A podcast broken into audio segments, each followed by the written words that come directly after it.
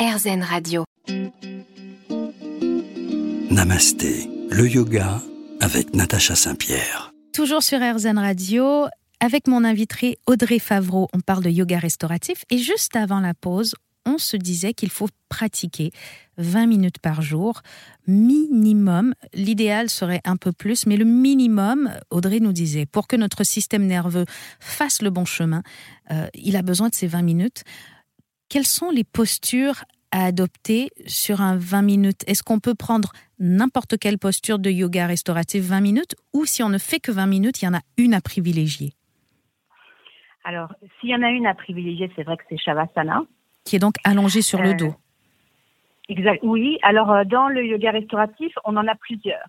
Ah, Et ça, ça va dépendre un petit peu de la façon dans laquelle vous vous endormez. Par exemple, si vous savez que vous endormez sur le ventre, eh bien, vous pouvez faire une posture de Shavasana sur le ventre. Parce que c'est une posture dans laquelle vous allez vous relaxer plus facilement. Si c'est plutôt sur le côté, Shavasana sur le côté. Si c'est sur le dos, Shavasana sur le dos. Et on en a plusieurs sur le dos.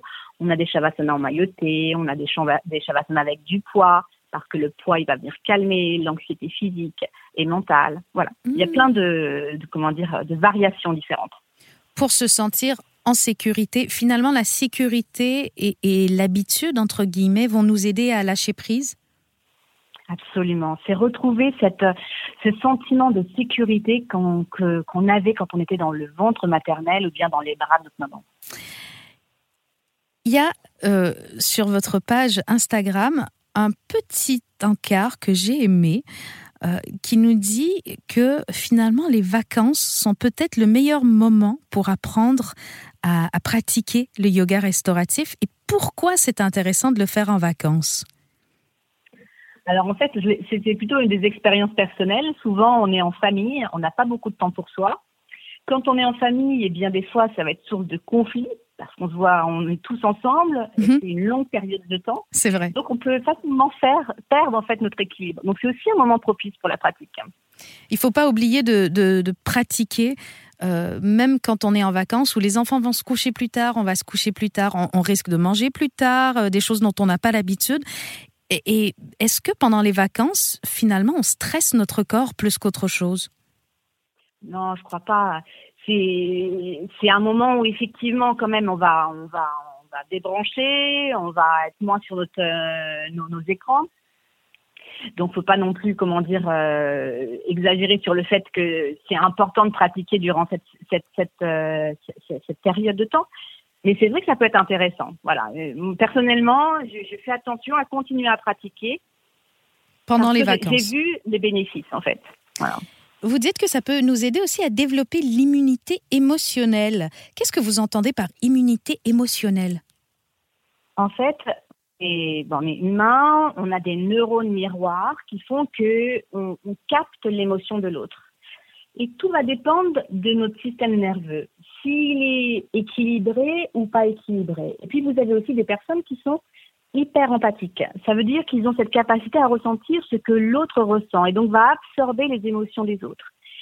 Et donc quand on va comment dire, euh, développer cette capacité, cette présence, euh, ce calme, euh, calmer le système nerveux, on va absorber beaucoup moins les émotions des autres. Est-ce que finalement c'est une forme de, de protection contre, euh, contre une tristesse qui ne nous appartient pas? Absolument.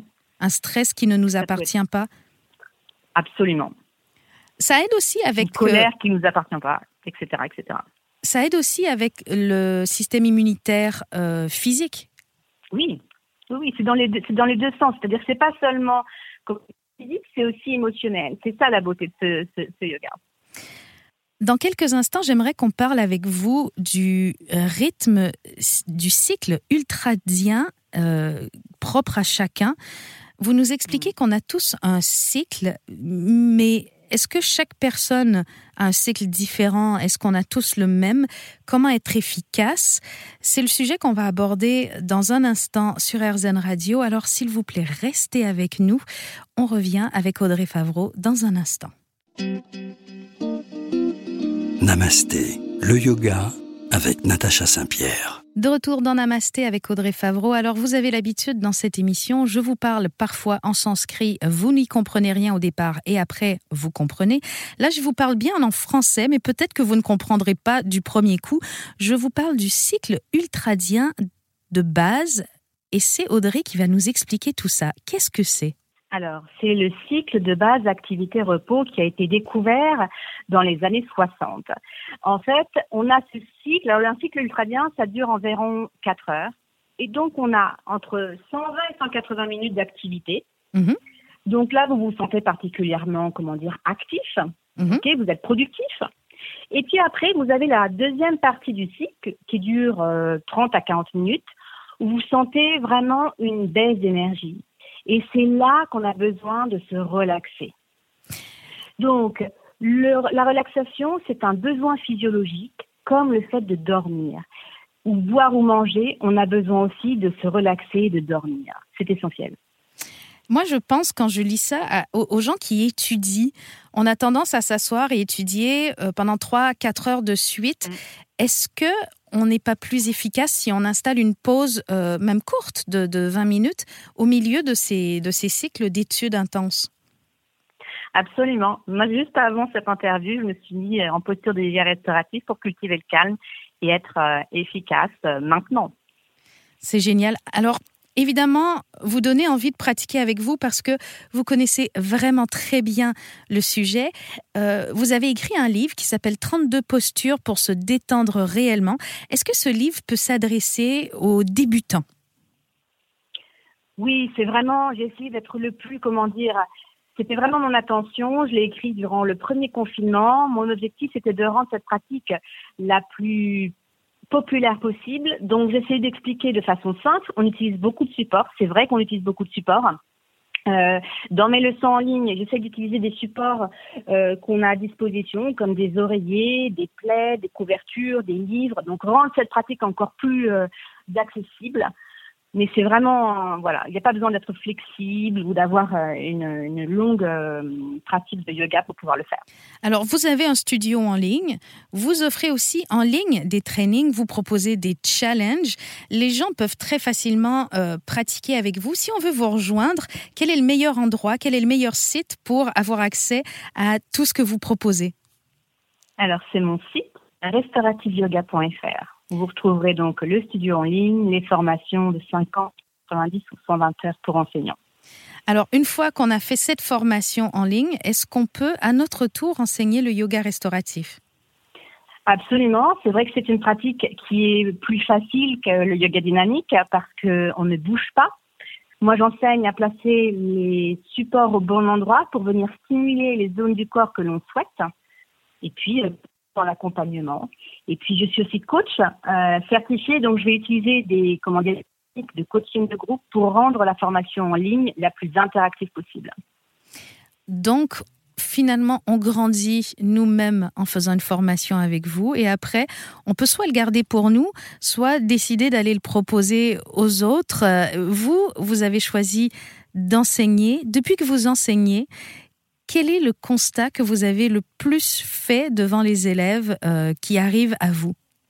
Eh bien, récemment, le constat, c'est que on a vraiment, même les enseignants de yoga ont énormément de difficultés à ralentir, à prendre soin d'eux, à pratiquer. Euh, et, vraiment, les expériences que je propose, c'est des expériences où on peut se rendre compte à quel point la pratique est bénéfique. C'est-à-dire sur une pratique, par exemple, de six semaines, Mhm. Quels sont les bénéfices dont je, dont, que j'ai? Souvent chez les femmes, c'est des réductions au niveau des douleurs menstruelles, un, meilleur sommeil, des pertes de kilos. Oui, oui, même des kilos en moins, sans rien faire. Euh, et sur une plus longue période, il y a vraiment un, bien-être euh, très important. Vous, proposez des challenges euh, sur vos sites. Ces challenges sont probablement la meilleure façon de, tester euh, si le yoga restauratif est pour nous, puisque euh, tester une séance, finalement, c'est pas suffisant pour voir des changements. Donc, tester sur un challenge d'un certain laps de temps, ça peut nous, nous permettre de voir si c'est adapté pour nous ou pas. Exactement. C'est surtout que vous allez vous rendre compte, parce que souvent on se dit, ah là, je vais rien faire pendant 20 minutes, ça va être long. Et en fait, on se rend compte que c'est pas long du tout. Ça passe très rapidement et surtout, on se rend compte qu'on est en contact avec un bien-être, une relaxation, même 20 minutes dont on n'a pas l'habitude, dont on n'a plus l'habitude. Alors faites-vous tous à la maison qui nous écoutez un cadeau à vous-même, le cadeau du temps pour soi qui est très très rare de nos jours. Allez pratiquer avec Audrey Favreau, entre autres, euh, sur son site internet. Merci beaucoup d'avoir été avec nous, Audrey. Merci à vous tous de nous avoir suivis dans Namasté sur RZN Radio. Et on vous dit à la semaine prochaine.